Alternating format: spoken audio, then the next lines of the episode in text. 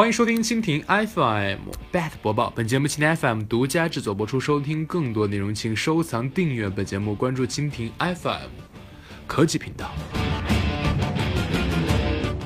春节红包大战打响，支付宝的咻一咻，腾讯、百度不甘示弱。随着猴年春节渐行渐远啊，网络红包注定要成为中国人年饭的一道大菜。以二点六九亿重金抱上了央视春晚大腿的支付宝啊，从二十三号起就开始大规模的派发商家红包，试图扳回被微信和 QQ 在羊年春晚拿下的那一城。而首次加入红包大战的百度钱包也不甘示弱，要打造为近期一个史上最长春节的红包季。那么需要提醒的是，抢红包软件一旦暗藏木马病毒，消费者将面临账号被盗风险。下载前可要掂量风险与收益是否匹配。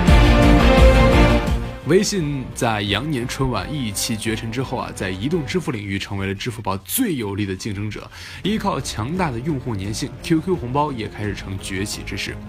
为了应对挑战啊，今年支付宝豪掷二点六九亿，拿下了春晚的独家合作。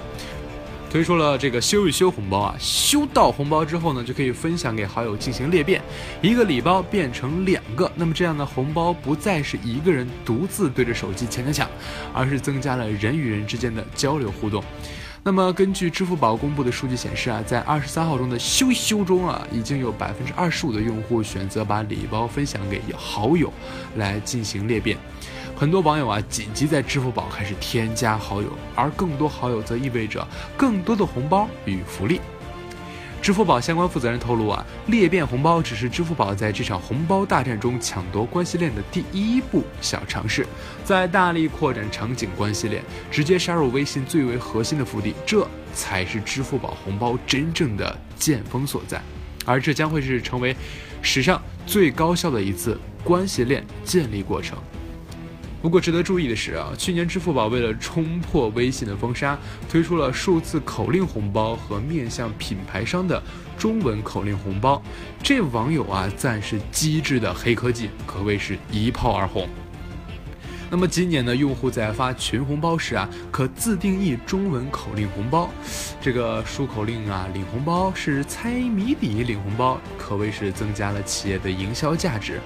就比方说啊，华为手机可以出一个问题是，中国手机第一是谁？那用户就得输入华为啊，才能领取红包。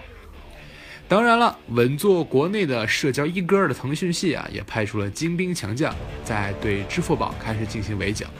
微信从二十六号就开始摇红包，并将投入上亿金额与支付宝展开大战。同时啊，腾讯系的另一个主力 QQ 红包也宣布，除夕夜将会拿出两亿现金进行发放。同时啊，通过刷一刷，还会发出类似于京东购物啊、好莱坞会员等实用性为主的卡券。据了解，QQ 在九五后相中当中啊非常受欢迎。数据显示啊，QQ 用户在十八岁到二十九岁的年轻用户已经超过了五亿。在二零一五年 QQ 春节红包的。抢包大军中啊，九零后那绝对就是主力军。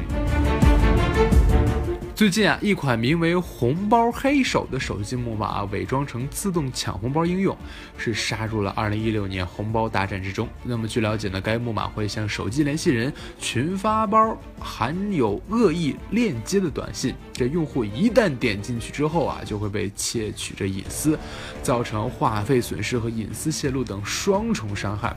那么猎豹网络安全专家李铁军认为啊，有的抢红包软件啊是可能是植入了木马，但一旦安装。就可以用它来收集用户和隐私信息、盗取账号等等。但现在大公司做的插件啊，这都不存在木马问题，放心抢就好了。